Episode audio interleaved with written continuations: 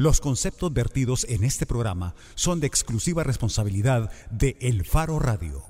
El Faro Radio es gracias a CES Suiza Plan Empresarial. Asegúrate de que tu negocio siga creciendo. Hola, bienvenidos al Faro Radio. Hoy es jueves 27 de octubre de 2016. Soy Karen Fernández y estoy en compañía de Nelson Rauda y Ricardo Vaquerano. Hola Nelson, hola Ricardo. Hola Karen, hola Ricardo. Qué bueno estar en el programa otra vez. Qué bueno que estás de regreso porque estabas de vacaciones. no estaba de vacaciones, ya estás bueno, haciendo falso yo testimonio. vi unas fotos tuyas luciendo tu bronceado, ¿o no? Nada que ver. Primero era una foto completamente vestido con toda la indumentaria y segundo andaba trabajando en una, una locación paradisíaca. paradisíaca. Sí, pero trabajando. en Gracias fin. por la aclaración. Sí, mucho gusto. Hola Ricardo, ¿qué tal vas? Bien, bien, bien. Bien. Muy bien. sí. También como Siempre- se pueda ir. Sí, mira, nunca se resuelve el problema de, del fisco, la crisis financiera en El Salvador. Eh, no sabemos si se va a resolver a tiempo como para que el Estado o como para que el gobierno, el Ejecutivo particularmente, no tenga que decir un día, bueno, ya no puedo pagar nada. Y justamente de eso vamos a hablar ahora. En la portada vamos a hacer una llamada telefónica con el diputado Rolando Mata para conocer el estado de la negociación entre el gobierno y el partido Arena. Echaremos una mirada también al, al mundo en este programa, ¿verdad? Así es, y de hecho vamos a abrir con eso. Fíjate que ha ocurrido lo que muchos creo consideramos una votación histórica. En Naciones Unidas se llevó a cabo una votación sobre el embargo comercial contra Cuba. Y por primera vez en un cuarto de siglo, Estados Unidos se abstuvo de votar. Yo recuerdo que hace exactamente un año hablábamos justamente sobre esa votación y Estados Unidos e Israel siempre han votado en contra, pero por eso es o histórico, sea, esta sí. vez se abstuvieron de votar. Se abstuvieron de votar en una resolución de la Asamblea de Naciones Unidas que cada año condena el embargo comercial contra Cuba y pide su fin.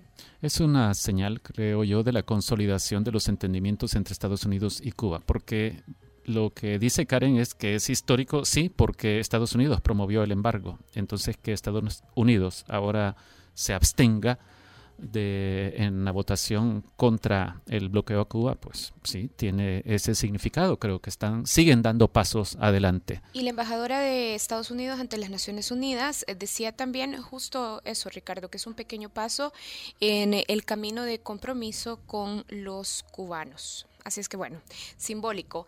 Y en Venezuela también eh, llevan varias semanas la crisis de ir alcanzando niveles cada vez más agudos. Pero ayer eh, Diosdado Cabello, el primer vicepresidente, eh, recordemos, de el gobierno del gobierno bolivariano de Venezuela, decía que todas las empresas que se unan a la huelga general que ha convocado la oposición, es una huelga de 12 horas para mañana viernes, decía, todas las empresas que se unan se exponen a que los militares tomen las empresas que eh, sus trabajadores estén participando de, de la huelga. Y han llegado a este punto básicamente por dos razones que han sucedido en las últimas dos semanas. Uno, el intento de, de referendo revocatorio del mandato de Nicolás Maduro promovido por la oposición, que lo frustró el mismo gobierno, Sí. al parecer eh, a todas luces contra la Constitución. Y luego el intento en la Asamblea Nacional de Venezuela de aprobar una especie de impeachment contra Maduro, acusándolo de responsabilidad política en, en este caso, en, en frustrar el referendo. revocatorio. Sí, es, eh, correcto. Sí. Eh, Bueno, y hoy están en ese punto, a ver cuándo se resuelve lo de Venezuela también. Y vamos a hablar un poquito más adelante también sobre otro país suramericano. Ya tenemos en cabina a nuestro invitado para eso, pero antes de eso, Karen.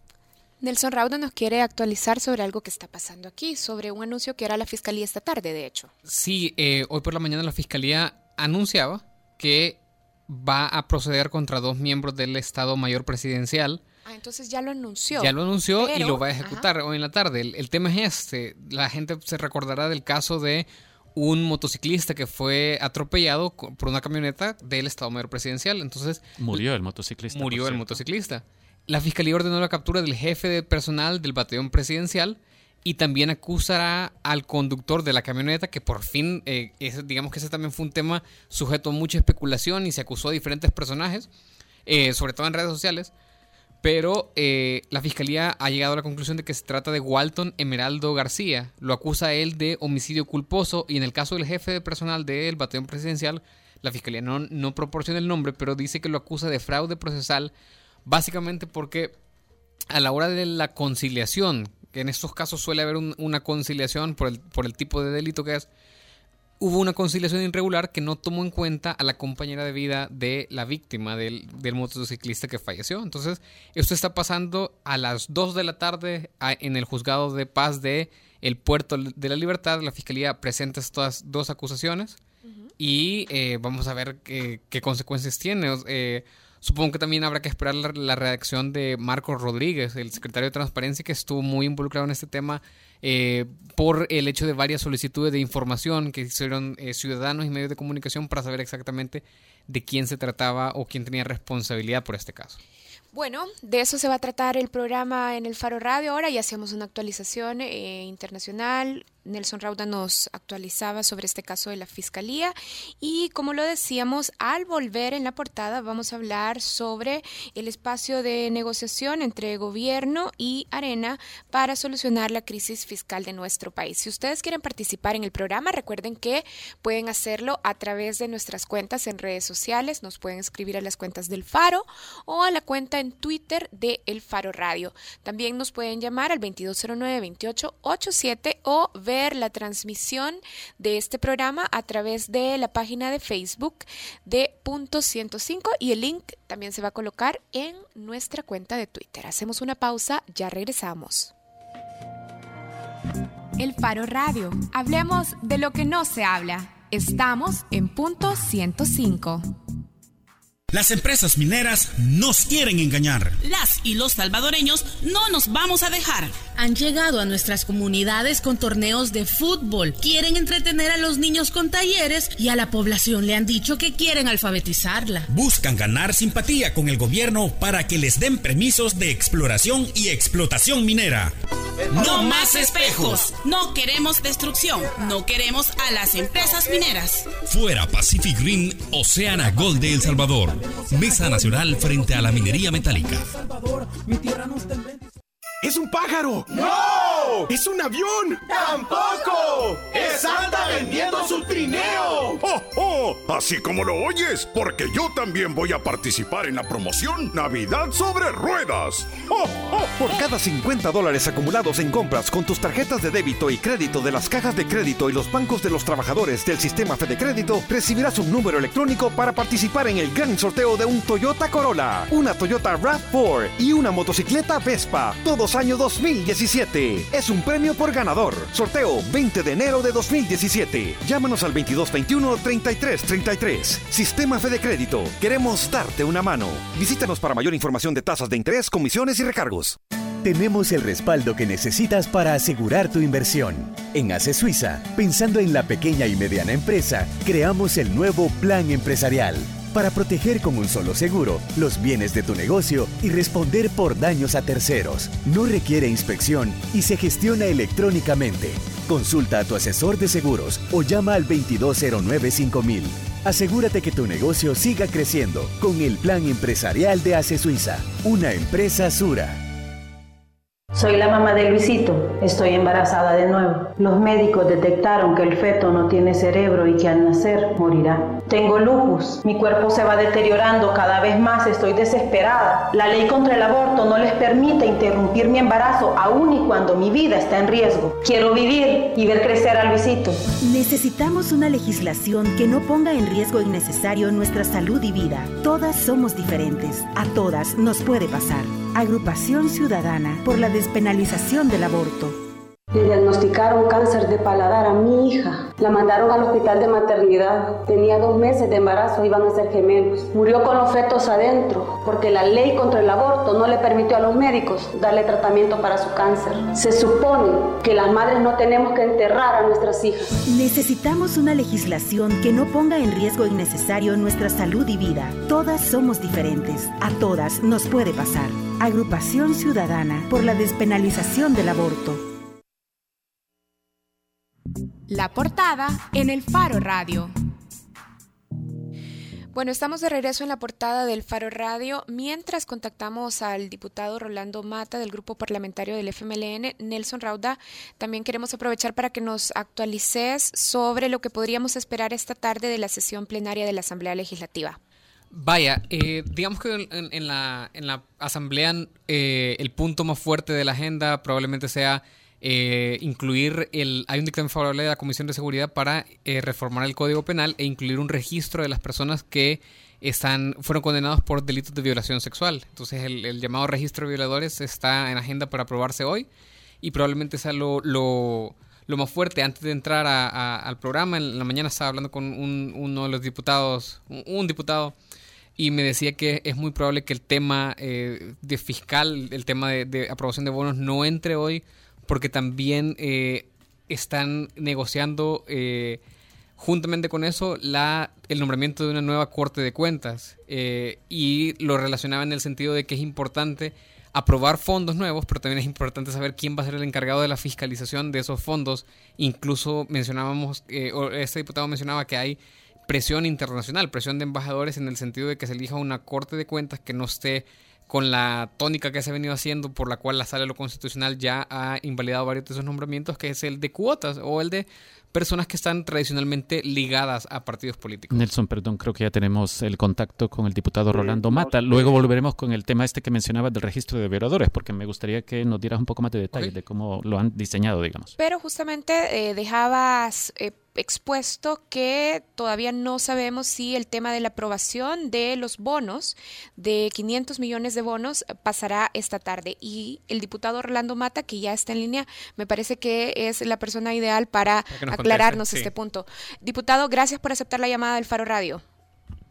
Sí, con mucho gusto. Yo creo que los temas estos de la iliquidez de la caja del Estado uh, tienen tensión aquí en Vilo, no solo a la opinión nacional, sino que internacional, por las consecuencias de caer en un impago. Mire, el asunto es que se ha venido discutiendo en las diferentes mesas, especialmente la fiscal, el diagnóstico sobre las condiciones eventuales coyunturales de la iliquidez en el diagnóstico coincidimos todos. ¿Dónde hay diferencias? En que unos estamos pensando en la situación de país, porque todos coincidimos que la iliquidez tiene causas estructurales que no se resuelven de la noche a la mañana, aunque exista la buena voluntad, sino que tiene que ser un proceso de ir eh, configurando y ordenando las finanzas públicas. Y eh, la, la, otra la otra la otra cara de la moneda está planteando especialmente Arena de que aquí el problema es que debe todas las decisiones financieras deben de irse con un cálculo de que todo sea votación de, de 56 votos. Y ese es el problema. E incluso han planteado y no estamos hablando de 500 y lo que estamos hablando es 1.200 millones de emisión de bonos para convertir deuda de corto plazo a largo plazo, que es una de las eh, medidas que dejaron a partir de la privatización de los recursos del Estado para el financiamiento de o uno de los mecanismos de financiamiento del Estado. Y al final se les disparó tanto que hoy esta bola de nieve que ya, ya no es es posible detenerla de un solo, sino que gradualmente hay que ir haciendo. Entonces, estamos hablando de los 1.200 y se acepta que no necesita, no necesariamente debe de ser los 1.200 colocados en un solo, sino que puede ser por tramos. En ese sentido, eh, es que se está planteando la posibilidad de 700. A ver. ¿Por qué?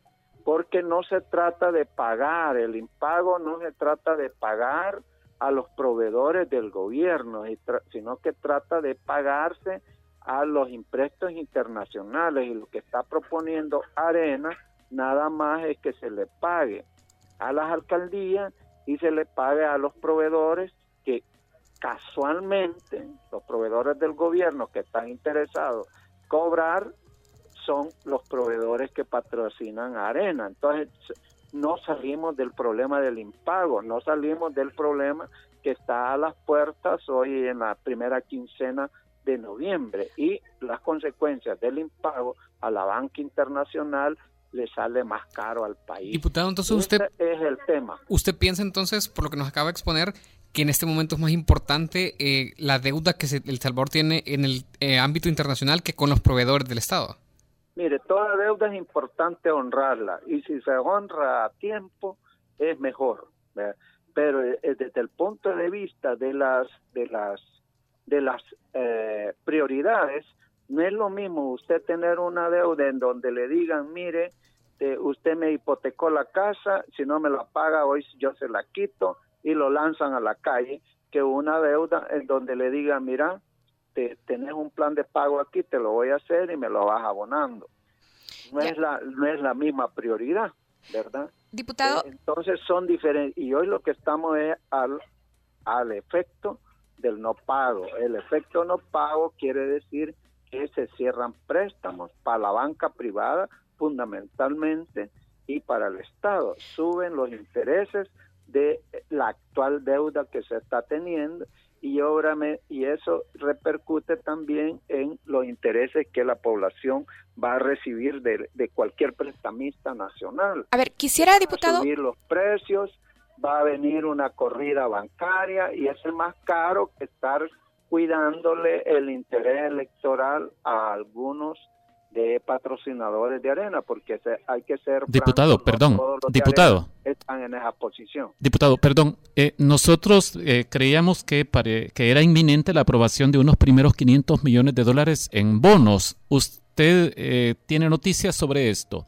Porque también hemos visto información por ahí sobre 600 millones. Sí. Lo único que dicen eso son voceros de arena porque ellos han hecho la cuenta de que solo hay que pagar, dicen, el subsidio, hay que pagar a, a, FODES, hay que pagar a, algunos proveedores, pero eso es, no resolver el impago. Pero el martes vimos una conferencia el martes vimos una conferencia de prensa eh, donde estaban representantes de Ghana, el PCN y el PDC, donde decían que ellos también apoyaban el acuerdo de hacer una primera emisión de bonos por 600, 600 Nadie millones. Está en desacuerdo de un tramo, de un primer tramo. Nadie está en desacuerdo. El único es Arena que quiere poner, y ahí le pone destino, que eso es inconstitucional, ya dice de que incluso tiene que dejar 115 eh, millones para, para decidir con 56 votos a dónde, a dónde, qué, cuál va a ser el, eh, la finalidad de esa colocación. Pero esa aprobación de ese primer tramo. los otros partidos han dicho que primero hay que resolver el impago y ellos dicen, mire, lo más urgente es la colocación para ellos 600, nosotros decimos 700 de, para pagar el, lo que hay que pagar este, este primera quincena de noviembre. A ver, diputado, ayúdenos, ayúdenos a clarificar algo. Entonces, aunque hay acuerdos sobre que es necesario aprobar un primer tramo de bonos, todavía no hay acuerdo sobre la cantidad por la que sería esa aprobación. Mire, es que no hay acuerdo porque la conducta, vamos a decir, errática de arena, una vez dice una cosa, después inventa otra, entonces si no está el concurso de ellos, los otros partidos no podemos aprobar la colocación de los bonos porque se requieren 56 y de eso si todos votamos solo se necesitaría en el concurso al menos de 8 votos de arena. Pero si ellos no quieren, no va a haber esa condición. Y todo indica, con la conducta que tienen de obstrucción a, dar las soluciones, todo indica que no va a haber nada este, este jueves. Yo esperaría que reflexionen, todo mundo les está haciendo el llamado de que eviten, bueno, la cooperación internacional, los diplomáticos, hoy anda el Fondo Monetario Internacional diciendo que es urgente eh, eh, emitir los 1.200, la iglesia, la población eh, está pidiendo eso. Y Arena, como dicen que tienen el control, tienen la llave, entonces quiere hacer cogobierno, que no eso fue el, el, la resolución de las votaciones, sino que lo convirtió en el partido con mayor representación en el Parlamento, pero eso no quiere decir que debe ser cogobierno, que debe ser una oposición que esté vigilante sobre la ejecución, sobre eh, la aplicación de las leyes, sobre la transparencia, sobre la probidad, es correcto, pero no le está diciendo que ellos gobiernan. Diputado, y como la Asamblea también tiene pendiente el nombramiento de eh, la nueva Corte de Cuentas, esa elección también está jugando un papel a la hora de la negociación por eh, el primer tramo, los 1.200 millones. Son especulaciones de gente de afuera y gente interesada en enturbiar las cosas. Aquí las cosas son, incluso en las mesas, la mesa fiscal es, es diferente a, la a las resoluciones y consensos que está en la mesa económica. El tema del café son diferentes y como ven, se ha, como la, la situación apremiante es el tema fiscal, por eso es la agenda que se mantiene, no está amarrado nada. Es como las declaraciones que acaba de hacer un magistrado de la sala de lo constitucional. Dice, ay, nos están atacando, nos están diciendo un montón de cosas por no atacar la corrupción, porque estamos atacando la corrupción y la población se está pronunciando por las sentencias que han dañado la recaudación de las finanzas públicas y que tienen vilo.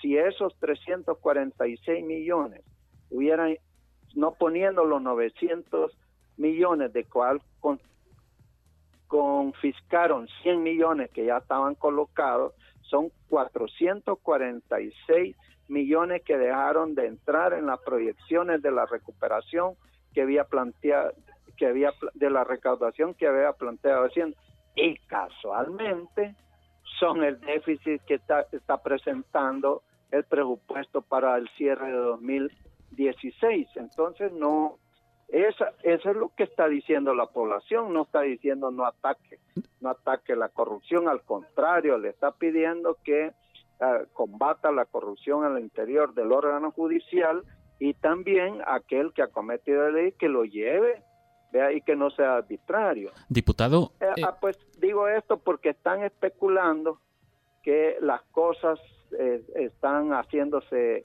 debajo de agua y que se está amarrando a otro, a otras a otras decisiones y no es correcto. Diputado Mata, tres diputados del Partido Arena nos explicaron el martes que una condición que el Partido Arena está poniendo en estas mesas de negociación para aprobar la emisión de deuda es que se separe el asunto de las pensiones y quieren que se revierta la última reforma al FOP, ah, eh, por medio del cual se logra que eh, la deuda de pensiones en este momento, la de este día, se pague con los fondos de pensiones, con, con las cuentas individuales. Entonces ellos dicen, no, queremos que se elimine eso. Es una de las condiciones que ponen. ¿Ustedes están dispuestos a revisar esta reforma al FOP? Pues fíjese que esta alternativa que surgió fue, fue ante la imposibilidad, la terquedad de Arena de, de emitir los bonos. Y hemos encontrado que justamente esta salida del FOP ideada por Arena es de nuevo el sistema solidario, en donde el fondo de pensiones, la contribución de los jóvenes, le hace que paguen a, los jubilados actualmente, que es lo mismo que están haciendo las AFP que concentran las, las, las, los ahorros de los jóvenes para pagar a los viejos. Y resulta que ahí se resuelve un tema de no seguir creciendo la deuda, con la diferencia de que hoy el gobierno para prestarle a la AFP tiene que darle un interés y es más caro, pero la deuda ya no va a seguir creciendo. Es una salida que está. ¿Y qué es lo que les preocupa a Arena? No es la pensión que, que hay que reformar el sistema porque no le alcanza al jubilado el monto de la pensión. Le alcanza para la mitad del tiempo que va a vivir y el resto lo tira a la indigencia o que el Estado le pague. Entonces hay que reformarlo, pero ¿qué es lo que le duele? el negocio de las AFP. Ya no tendrían los 11 millones que actualmente van a tener solo por comisión, más los otros millones de la especulación financiera que hacen en el sistema financiero internacional. Pero si uno mira, diputado, sí. es el negocio de la AFP, no es garantizar las pensiones al pensionado. Pero si uno mira las finanzas del Estado en este momento y la capacidad para responder a las obligaciones pecuniarias del Ejecutivo particularmente o del Estado en general, uno piensa que si están haciendo esto, eh, gracias a esta reforma última, eh, no habrá garantías de que la gente pueda recuperar el dinero que se está tomando de sus cuentas individuales. Es decir... ¿Y de dónde saca que, que no hay garantía? Y, pero ¿cuál es la garantía que puede dar un gobierno que ni siquiera está en capacidad de... No hay garantía. En este momento el gobierno no tiene dinero. No, no, ¿de dónde nos saca que no hay garantía? ¿Cuál es la garantía que da un gobierno que dice, denme plata porque ya no tengo plata para funcionar? Vaya, déjeme planteárselo en nuestro esto, digo porque es el discurso que hace la oposición. Vaya, eh, es, de, es de ley, es de ley el escalafón de salud. Es de ley el, el, FODES. es de ley el FODES y el gobierno no lo está cumpliendo. Permítame abordarle lo de las pensiones. Las pensiones se están pagando y las paga el Estado, el 82% de las pensiones de 165 mil jubilados las pone el Estado y lo está pagando. Con el dinero de la gente, claro. ¿Con cuál dinero de la gente? Bueno, con lo que la gente está ahorrando, con lo que estamos cotizando, lo que estamos cotizando ahora. No, no, es con el dinero de todos los salvadoreños. Claro. Porque sí, sí, sí. Con, el dinero con, el dinero que la gente cotizó para tener su pensión cuando se retire. Fíjese que no, eso es lo que está haciendo la AFP. La AFP no está poniendo ningún centavo, agarra la cotización de los jóvenes para pagar el, el 20, ¿cuánto le dije? 82, eh, entonces quiere decir el 18% de las cotizaciones que ellos están obligados a pagar en el sistema nuevo, entonces lo está pagando del dinero de los jóvenes. No es cierto que, que lo está pagando de, las arcas de las AFP, los, los 11 millones que de ganancias solo de la administración le van le van íntegros a, la bolsa de, los accionistas. Por cierto, Imperiano es uno de esos. Vea, no lo está agarrando de, de la administración, no. Y el 82% lo pagamos todos los salvadoreños que tributamos, incluido usted. Entonces, ahí hay una falsedad. Y no es cierto que su ahorro va a estar en peligro. Al contrario, cuando tenga los requisitos para acceder a esa pensión, porque antes no se la dan, entonces el Estado le va a estar garantizando eso y siempre la hago pagando. Usted me habla que es de ley el escalafón, ciertamente, ciertamente, y momentáneamente hay retrasos. Y han propuesto entre trabajadores y el ministerio una solución. Y que hoy, ah, por efectos de posicionamiento, dicen, no, es mejor que no tengo eh, el próximo 17 y después lo cambiamos para que entre al 18. Pero eso es una reivindicación eh, un poco egoísta porque dicen, es que si ya no lo aplican, entonces la reforma va, va a afectar ya lo, lo recuperado eh, en la aplicación del 17 y no en el 17 que nos vayan a recortar como han, han hecho en un escrito los que ganan más. Bien. Que son 16 millones. El me va a usted decir que está presupuestado, ciertamente está presupuestado y el presupuesto es ley, pero resulta que los presupuestos son estimaciones de los ingresos y los ingresos hoy han sido afectados por tres factores. Uno, por las por lo que los 342 que la Sala de lo Constitucional impidió que llegaran las arcas del Estado, dos, la evasión alta que tenemos solo en IVA, son 700 millones en 2000 de, de, este año que no que la retienen porque eso hasta delito es pero no quieren que se cobre eh, y la otra es eh, las, la, la recaudación de 190 por el efecto de los bajos del, del, precio del petróleo. Agregó una cuarta, diputado, que es el maquillaje de las cifras macroeconómicas. ¿Quién, ¿Quién maquilla las cifras? El gobierno. ¿Por qué afirma eso usted? Bueno, nosotros publicamos una investigación en la que decíamos que con una buena cantidad de fuentes, incluido el presidente actual del BCR, que han estado a sabiendas dándonos unas cifras no, reales del PIB. No, no, hay una metodología. No, no, no, al margen de la metodología, no, al margen de la metodología. Hay una metodología que lleva a modificar los parámetros de la medición. No, hay, hubo unas alteraciones, diputado, eh, que las esbozaba el expresidente del BCR, Carlos Acevedo, que fue presidente del Banco Central en el primer gobierno pero del él no, no es el organismo oficial. Puede hueviar información que es delito, pero no es la verdad. Son estudios que se hacen y con variables diferentes, pero las listas oficiales no están siendo maquilladas. Las interpretaciones son diferentes. Igual yo le puedo decir, mire, elevación más la mora, que está, es 2.500 millones de un año, y que eso no debería de estar en las arcas del Estado. Pero esa es una apreciación. Lo cierto es que no están en las arcas del Estado. Bien, diputado. Entonces, cualquiera puede tener la, la, interpretación que considere, pero debe de ser, no debe de ser eh, prejuicioso.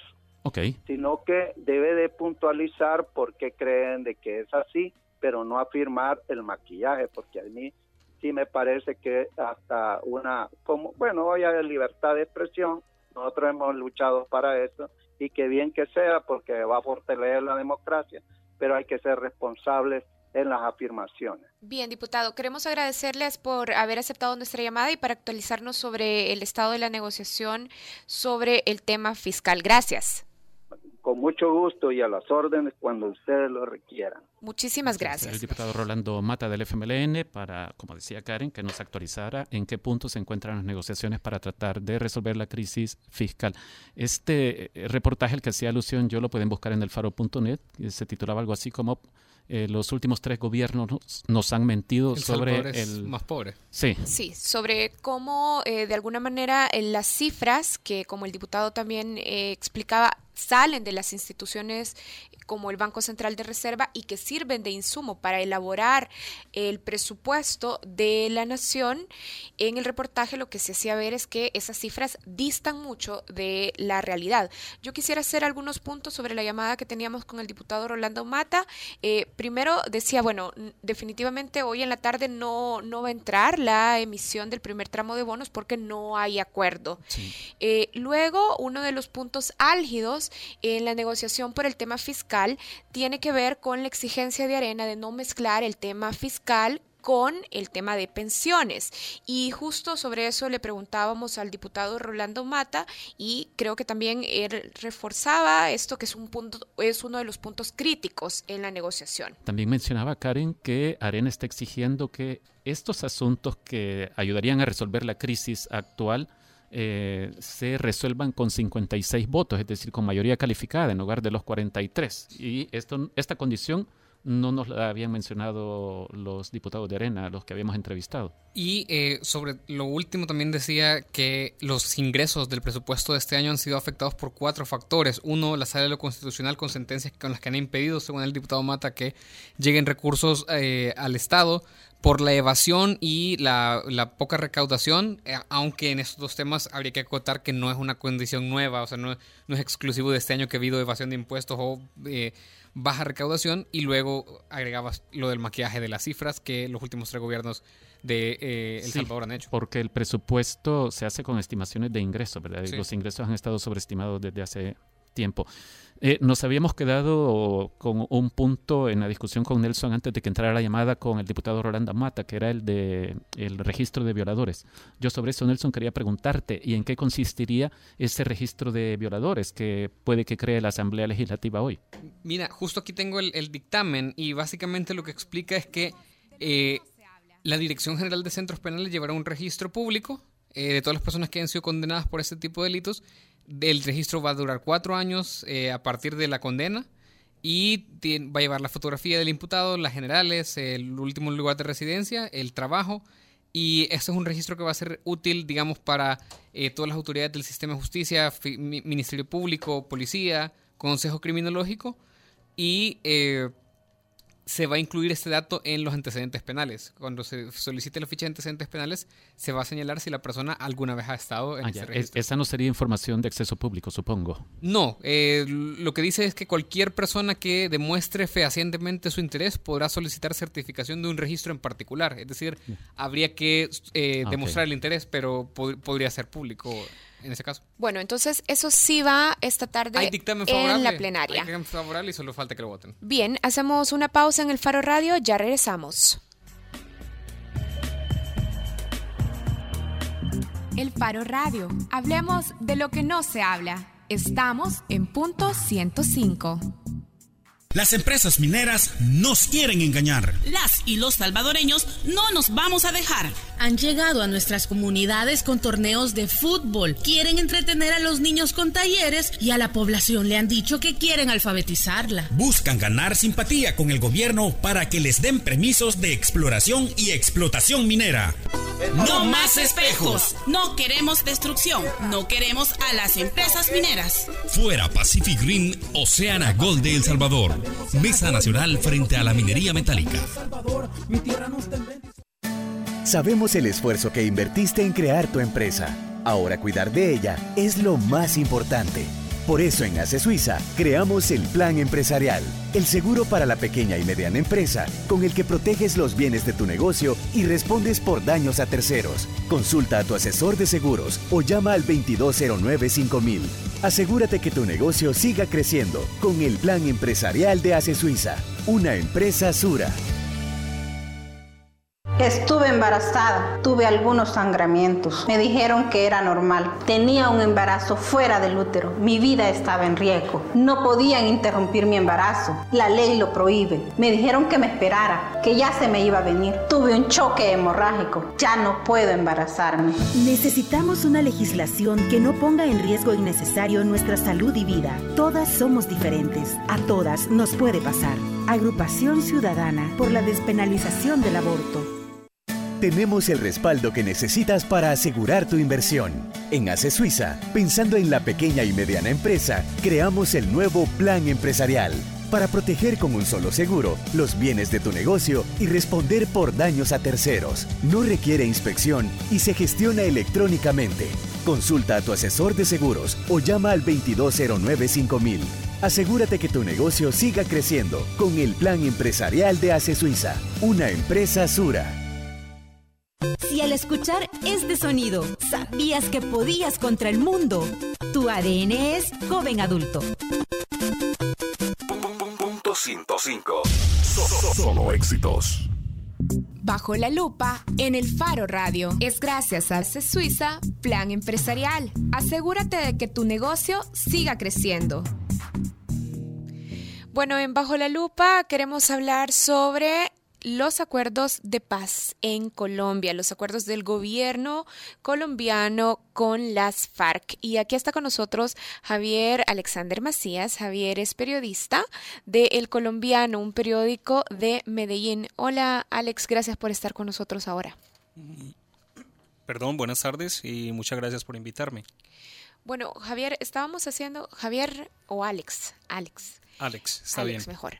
Bien, Alex, estábamos haciendo un conteo antes de, entrar al aire con esta sección y Ricardo decía 25 días. Después del plebiscito en el que los colombianos, unos poquitos colombianos, pues, pero fueron más de la mitad de los que acudieron a las urnas, rechazaron el acuerdo del gobierno con las con la FARC. Y entonces la pregunta es, ¿y ahora qué viene? ¿En qué estado está entonces ese proyecto de acuerdo de paz? Es decir, ¿está empantanada la situación? ¿Quiénes son los actores que la tienen empantanada? ¿O en realidad vos crees que esto va caminando y a un ritmo adecuado. Ok, bueno, mm, para iniciar, eh, eh, aparte de este conteo, pues de los 25 días que menciona Ricardo, eh, debemos aclarar que hace un mes precisamente, ayer, 26 de octubre, se cumplió la firma del acuerdo final. que fue, pues hubo invitados internacionales, estuvieron en Cartagena y todo. Y estuvo el presidente salvadoreño, por exacto, cierto. Exacto. Mm, ¿Qué pasa después de que los colombianos dicen no? En este momento, digamos, en el país hay una percepción de que eh, e, estamos como en el limbo, porque no se sabe qué va a pasar con este tipo de acuerdos o con los acuerdos eh, firmados en La Habana entre el gobierno eh, de Colombia y las FARC. ¿Por qué? Porque mm, se creía que ya, por ejemplo, en este momento debería estar la implementación de estos acuerdos, haber comenzado la implementación de los acuerdos.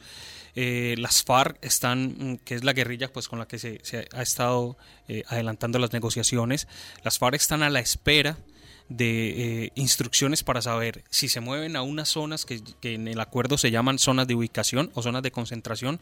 En estas zonas pues llegarían los guerrilleros a concentrarse, como lo dice su, su, su, propio nombre, y desde allí en estas zonas comenzaría el proceso de desarme y desmovilización de, de los guerrilleros de las FARC, que aproximadamente es un ejército de 6.000 eh, insurgentes. Eh, las FARC están ahí en stand-by, eh, ellas están esperando pues recibir instrucciones, como les decía, digamos de sus directivos o, de, los comandantes de la comandancia que está en Cuba eh, y no saben qué hacer. en este momento el gobierno y las FARC han decretado un cese el fuego bilateral eh, para bajar un poco, eh, digamos, las confrontaciones en el país. Eh, las FARC han dicho que este es el fuego bilateral es incontenible si no se llega rápidamente a la implementación del acuerdo. el gobierno también ha empezado a explicar, bueno, es difícil mantener un cese el fuego si no se da la implementación del acuerdo. De hecho, el presidente Juan Manuel Santos dice tenemos este, este cese el fuego implementado hasta el 31 de diciembre. ¿Qué pasa allí? Eh, están también, eh, digamos, la oposición, que están encabezados por el expresidente y ahora senador Álvaro Uribe Vélez. Digamos que él ha sido el que ha liderado como esta oposición de los que votan por el no. Su argumento es pues que no están de acuerdo con muchos de los puntos que se negociaron allí en, en La Habana, eh, a que algunos llevan a la impunidad y otro tipo de argumentos que ellos presentan, y ellos, este, este grupo, presentó de alguna forma las propuestas que eh, ellos creían que deberían ir en, el proceso de paz eh, entre el gobierno y las FARC. Digamos que el gobierno, el equipo negociador del gobierno recogió estas propuestas y ya las llevó a Cuba. Ya se las presentaron a las FARC, pues para mirarlas, para mirar qué se puede eh, implementar de esto que ellos están proponiendo, pero que no es un cambio que pueda ser mayúsculo, mayúsculo como lo está Estas propuestas son públicas. No, estas propuestas hasta ahora no Las propuestas de la oposición no son públicas. No, son, públicas. O sea, sean, sea, ellos han hablado a nivel general de qué es lo que están proponiendo. Por ejemplo, en el tema de, de eh, la amnistía eh, eh, o incluso en el tema de la participación política. en los acuerdos quedó, en los acuerdos establecidos quedó que, digamos, las FARC podrían acceder a 10 escaños. escaños eh, o 10 curules, 5 para el Senado, 5 para la Cámara de Representantes, como se divide el Congreso en Colombia, y que son, que, que son eh, escaños que serían temporales, es decir, que serían por dos periodos mientras las FARC se consolidaban como un eh, partido político. Similar al proceso salvadoreño, donde el FMLN, luego del acuerdo de paz, se incorporó como un actor, como un partido político que competía dentro del sistema democrático o que compite. Correcto. Una de las propuestas entonces de la oposición es que no se les entregue a ellos eh, este tipo de, de participación política. Pero sobre la posibilidad de que luego, está bien, que no se les entreguen las plazas, digamos, de entrada, pero sobre la posibilidad de que luego se incorporen como un partido político en el sistema democrático. Sí, claro, que vayan a franca digamos que hagan igual eh, campaña, eh, pero en, iguales condiciones a los otros partidos eh, que hay en el país. ¿Y cuál era la razón, Alex, detrás de este acuerdo? Es decir, ¿por qué el gobierno había accedido a que se les otorgara estas 10 plazas legislativas? Ok, eh, es decir, ¿cuál es el razonamiento o la argumentación detrás de esto? Ok, lo que ustedes saben, y, pues ustedes vieron un proceso de paz en El Salvador, usted, eh, como sabemos todos, eh, pues uno de los fines o de los objetivos que se persiguen en una negociación es que estos grupos, pues que van a dejar las armas, simplemente lleguen a hacer vida política. política eh, el argumento es que como es un grupo que sale de, una intensa eh, confrontación que hemos vivido en el país, más de 50 años, esta confrontación, pues mm, de alguna forma no tienen la maquinaria política para enfrentarse a grandes maquinarias que ya hay en el país, como son el Partido Conservador, el Partido Conservador, el Partido Liberal y otros partidos que también se han conformado de izquierda. Entonces, es como, eh, para, para llevarlo a un ejemplo, es como cuando estás recién salido de un sitio y, no conoces nada y entonces te dan un empujón. Si ven, te vamos a ayudar, te vamos a llevar por aquí, por este camino un poco, pero cuando ya tengas la experiencia, ya te tenés que defender solo. como no lanzarlos al agua si todavía no pueden nadar. Correcto. Alex, pero ¿y cuáles son las posibilidades eh, reales de esta renegociación? Te lo digo por esto, porque por ejemplo, después del acuerdo, yo leí un análisis de Martín Caporroja en el que decía nadie en su sano juicio va a negociar un acuerdo menos favorable que el que ya tenía. entonces, ¿de qué se está hablando? Porque la FARC que van a aceptar, me cuesta mucho imaginarme a la FARC aceptando, ah, no, no nos van a dar plazos en el Congreso o en el Senado, sí ya se los habían dado. Exacto. Ahí, ahí tenés algo, eh, pues, y es un punto muy, muy, muy concreto que hay que aclarar. Y el presidente lo ha dicho, y así está en la Constitución en el momento en que, digamos, el los diálogos o lo acordado pues, se desvíe muchísimo del camino o, digamos, de, la dirección que debería tomar, el presidente puede entrar a sancionar.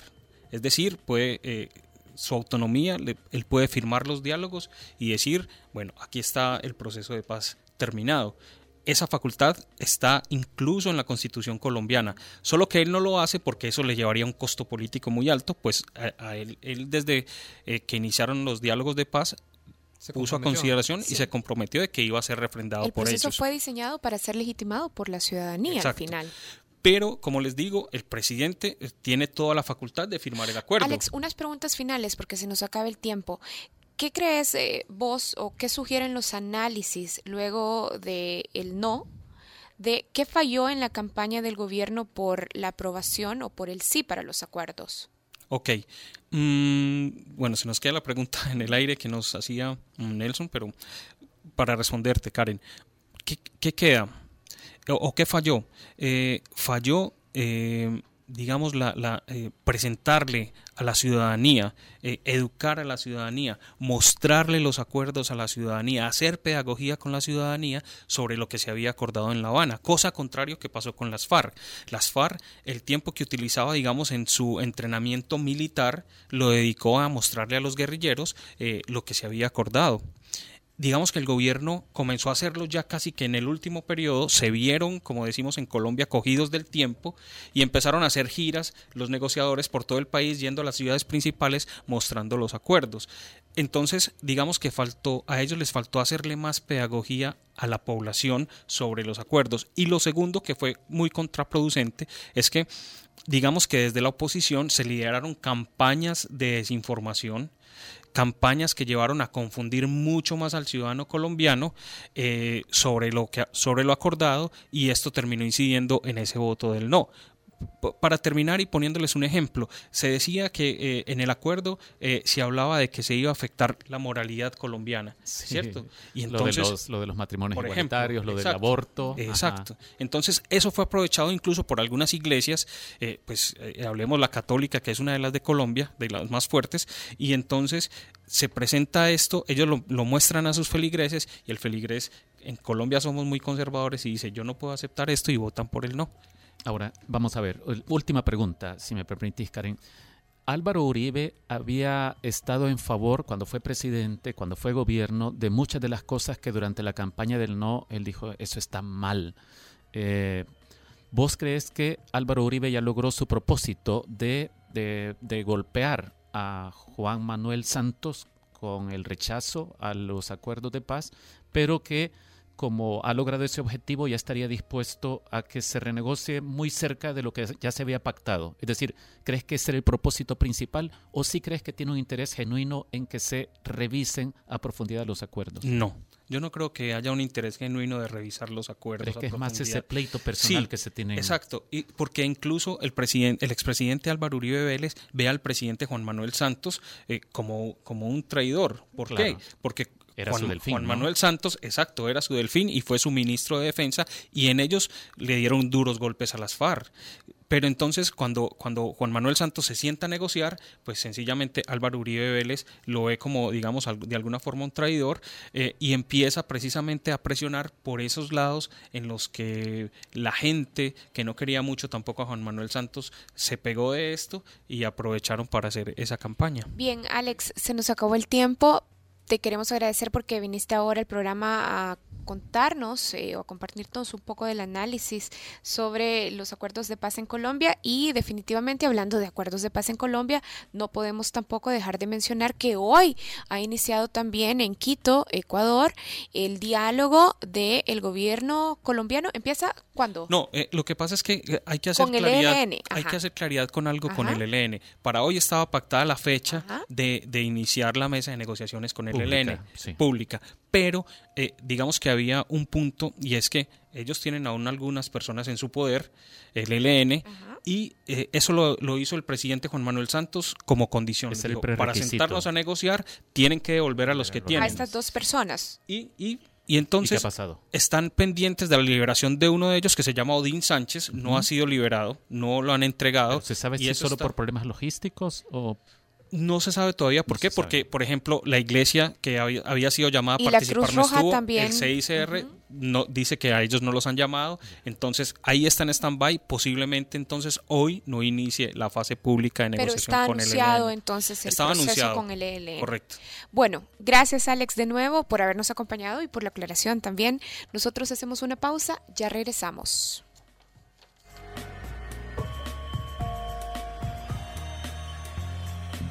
Bajo la lupa en el Faro Radio. Fue gracias a C Suiza Plan Empresarial. Asegúrate de que tu negocio siga creciendo.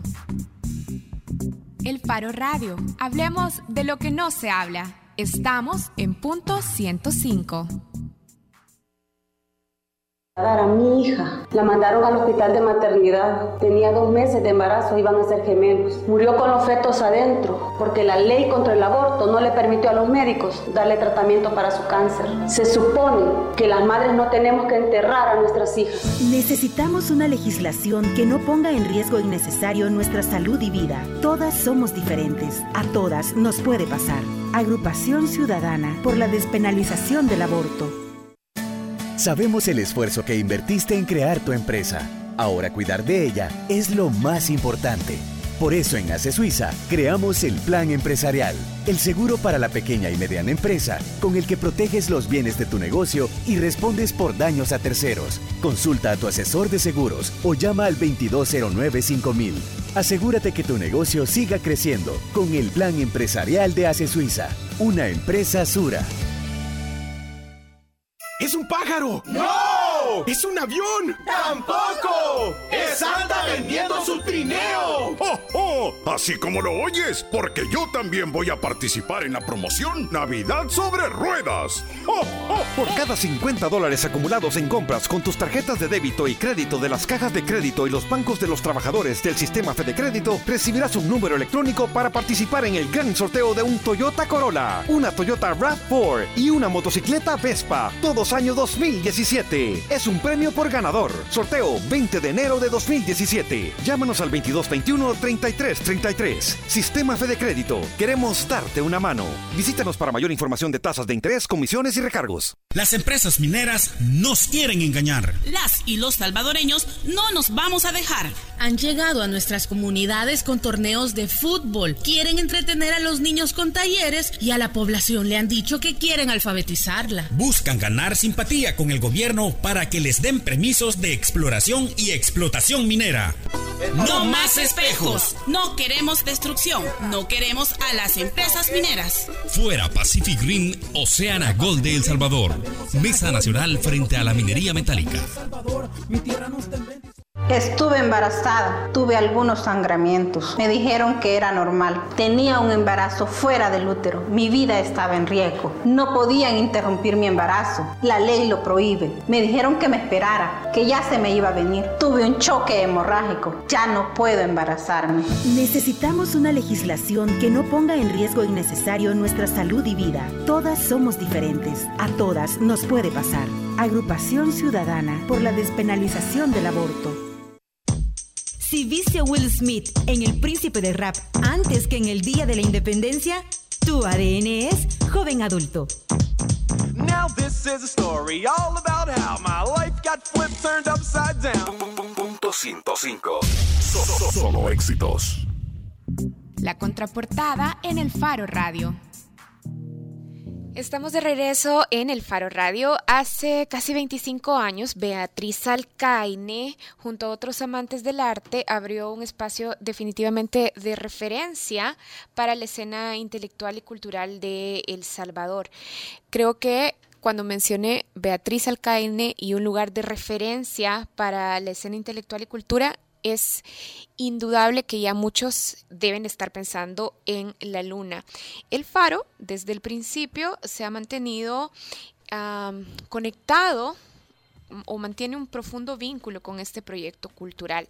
Así es que aquí hay una buena noticia porque este sábado 29 de octubre a las 3 de la tarde en CIFCO, el Faro va a participar de el regreso de la luna en el octubre Además, Carlos Dada, Oscar Luna, José Luis Sanz, Beatriz Alcaine, por supuesto, y también la periodista Rosa Hernández van a estar ahí para recordar anécdotas y algunos de los momentos más destacados que construyeron la relación entre el faro y la luna. Así es que ojalá que puedan llegar y que aprovechando que van a estar ahí, conozcan más sobre nuestro proyecto de la excavación ciudadana, un proyecto en el que invitamos a nuestros lectores, a los oyentes también del Faro Radio a que se unan y que colaboren con fondos que nos permitan seguir investigando todos esos casos de corrupción que definitivamente minan el desarrollo de nuestro país. Otro de las, otra de los elementos, otra de las actividades de la campaña de excavación ciudadana son los himnos contra la corrupción, donde se han unido un grupo de artistas que han compuesto himnos contra la corrupción. Y ahora está con nosotros Roberto Díaz Velado, uno de los artistas que está participando en la campaña. ¿Qué onda, Roberto? ¿Qué tal? Gracias por la invitación y por, por em, permitirnos, aparte de expresarnos con música, venir a platicar con ustedes sobre el trabajo realizado. Roberto, muchas, muchas gracias. Ya tuvimos antes aquí en este mismo espacio a Omnion y a Sniff, que, eh, ellos también están participando en esto. Y les hacíamos eh, esta pregunta que te vamos a lanzar en este momento a vos. ¿Por qué participar en un proyecto musical eh, que también persigue recaudar fondos y que está enfocado en el combate a la corrupción? ¿Qué, qué te motiva a vos o a Vibras? Yo algo que nos em, motivó como banda, somos una banda de 11 integrantes, cuando surgió la oportunidad de, de, participar y lo comentamos, fue como, es un tema importante y qué bueno que a través de un medio importante se nos permita expresar nuestra opinión, porque hacemos música, pero también somos ciudadanos, ¿ya? Y mucho de este problema que estamos tratando, en específico la corrupción, también nos atañe como músicos, nos atañe como eh, padres de familia, como eh, ciudadanos. Entonces, ¿por qué no aprovechar la chance de expresar nuestras ideas con música y hacerlo, obviamente, en una plataforma a la que respetamos mucho, que es el Faro, y que también nos iba a permitir llegar a un público que tal vez no es el que va a estar el sábado, que vamos a estar tocando allá en Santa Ana, en un bar en Trainstown. Quizás no es el público que nos va a estar escuchando en vivo. Que listo es para pero, ese tipo de información. Exacto, exacto. lo, aprendí de Saúl. Eh, entonces, eh, quizás no íbamos a llegar a otro público. Y eso era importante también, que un público que es lector del faro y tal vez no es asiduo a banda de ska, ahora iba a escuchar cómo suena una banda de ska hablando sobre la corrupción. Roberto, cuando uno hace periodismo y, hace trabajo de investigación sobre temas de corrupción, uno espera que esto tenga una mínima incidencia en el público y que la gente tome decisiones y actúe a partir de lo que de la información que has depositado en sus manos vos. En el caso de ustedes como artistas, ¿qué esperan, qué desean cuando eh, hacen una pieza como esta que está ahí entre los ocho himnos contra la corrupción? Pues lo que hemos em, recibido. ¿Con qué se darían ustedes por satisfechos, digamos, sobre esta pieza en particular? Por lo menos que la gente, que nuestro público, el público que nos sigue en cada concierto, eh, entra en otra, en otra dinámica de pensamiento. ¿ah? Tome conciencia. Exacto, de la conciencia y que la gente reaccione y que nos diga, hey, qué buen trabajo o hey, eh, no estoy de acuerdo con lo que están hablando. Han surgido opiniones varias. A nuestro fanpage ha llegado gente que nos ha dicho, ¿y por qué eh, se dieron, así nos dijeron, ¿por qué se dieron a trabajar con el faro? Eh, ¿Y qué es lo que estaban cuestionando? Quizás, no sé, no sé, eh, son diferentes tipos de opiniones sobre el trabajo que ustedes pueden realizar, pero yo creo que la mejor forma de definir nuestro punto de vista es la canción. Y algo que, que, que, que sí hemos destacado es si en la canción que nosotros estamos haciendo y que hicimos, decimos alguna mentira, entonces ahí nos reclamas. Ya. Eso es parecido a lo que nosotros le decimos Exacto. cuando nos reclaman por Exacto. alguna publicación Claro, sobre claro. corrupción. Mira, y también es importante, digamos, que la, la- la escena musical salvadoreña incursione en este tipo de Eso. música de, de protesta, que digamos que fue eh, durante los 80 era como un poco más común, pero para el Claro. artista salvadoreño contemporáneo no es tan sencillo que se metan a hablar de corrupción porque la gente prefiere a veces no meterse en problemas. Yo como creo que, que es importante que los artistas nos involucremos en la, en la cosa pública y opinemos sobre el entorno, así como de importante también que ustedes como medio abren el espacio a, a- a- a los artistas para que se manifiesten. Y eso creo que lo que genera es un montón de opiniones, el debate y, y- y que estemos platicando y que pongamos el tema en el tintero, pues. Hey, Roberto, yo tengo dos preguntas. Dale, la dale. primera que te quiero hacer es sobre la tradición del ska haciendo o componiendo música de denuncia. Fíjate que, mira, a nivel internacional y durante todo el- el- la, el- la tradición, el desarrollo del ska como un género que nace en Jamaica, pero luego muda a Inglaterra, donde era eh, música que acompañaba el- los movimientos de clase obrera. Entonces, no podemos alejar eh, este género de realidades, pues. Eh, y, en, y en El Salvador, en El Salvador han habido gente, han habido bandas de reggae o de ska que también han aprovechado el- el- la música, el género, como una vía de opinión, como un, medio para poder manifestarte. Nosotros somos una banda instrumental, de música instrumental pero en esta ocasión decidimos que el tema había que hablarlo y había que hablarlo de una manera clara, concisa y fuerte. Por eso el tema se llama Fuerte, ¿ya? Y, y le pusimos una voz de una persona a la que nosotros queremos mucho y respetamos mucho.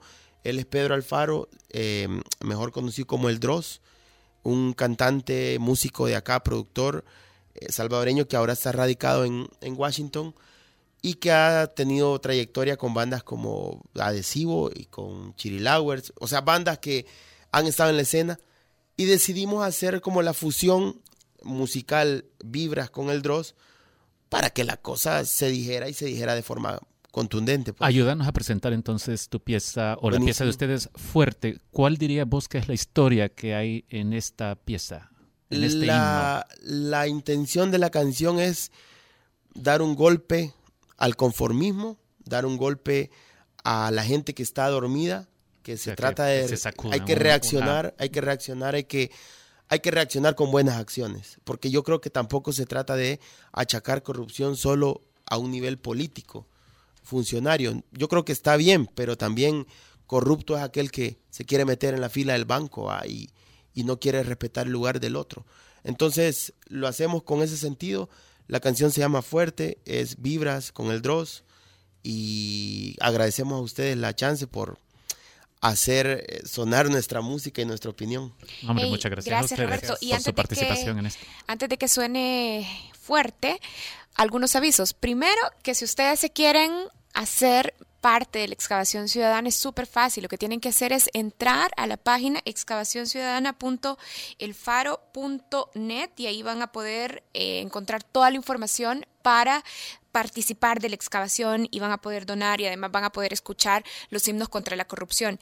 Gracias también a los que ya se están haciendo excavadores ciudadanos, por ejemplo, gracias a Víctor Hugo Hernández que siempre está escuchando el Faro Radio y que ya también es excavador ciudadano. Excelente. Y la otra es que no se les olvide que el sábado 29, o sea, este sábado a las 3 de la tarde en CIFCO, pueden ir al regreso de la luna y además ahí van a poder hacerse excavadores ciudadanos. Así La que- última actualización Ajá, es de dale. 64 excavadores y se ha recogido 3.128 dólares. Y afortunadamente quedan todavía 31 días para que ustedes se sumen a la campaña y nos ayuden a incrementar el número de excavadores y nos ayuden a mejorar y hacer más trabajo investigando corrupción. El sitio es excavacionciudadana.elfaro.net. Así es que ya nos vamos, se quedan con fuerte de vibras con el Dross. Hasta el martes.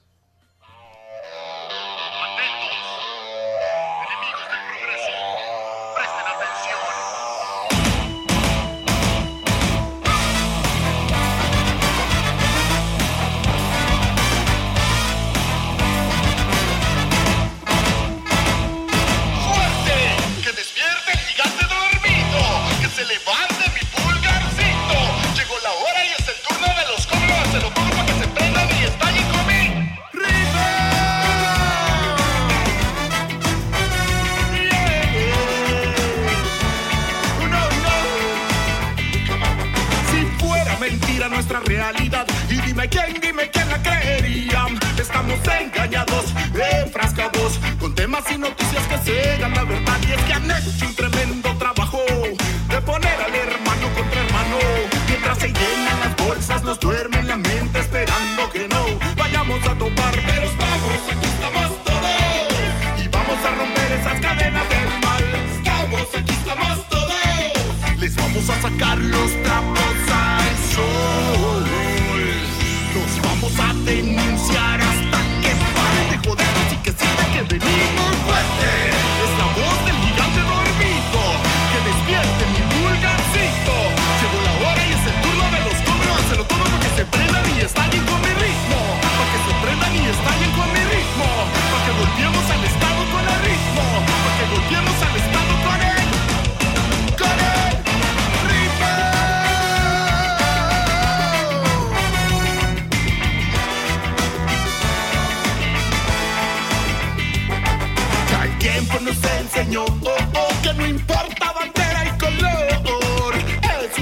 es una prisión, con el fin de mantener un status quo. Por eso te invito, mi hermano, a que juntos golpeemos el Estado. Ese estado de conformidad que detiene al país de su potencial. Pero estamos, aquí estamos todos, y vamos a romper esas cadenas del mal. Estamos, aquí estamos todos azul y blanco nuestro corazón. Estamos, aquí estamos todos. Les vamos a sacar los trapos Los vamos a denunciar hasta que paren de robar y se pongan en nuestro lugar. Evasores, corruptos, intolerantes, la bota les vamos a dar.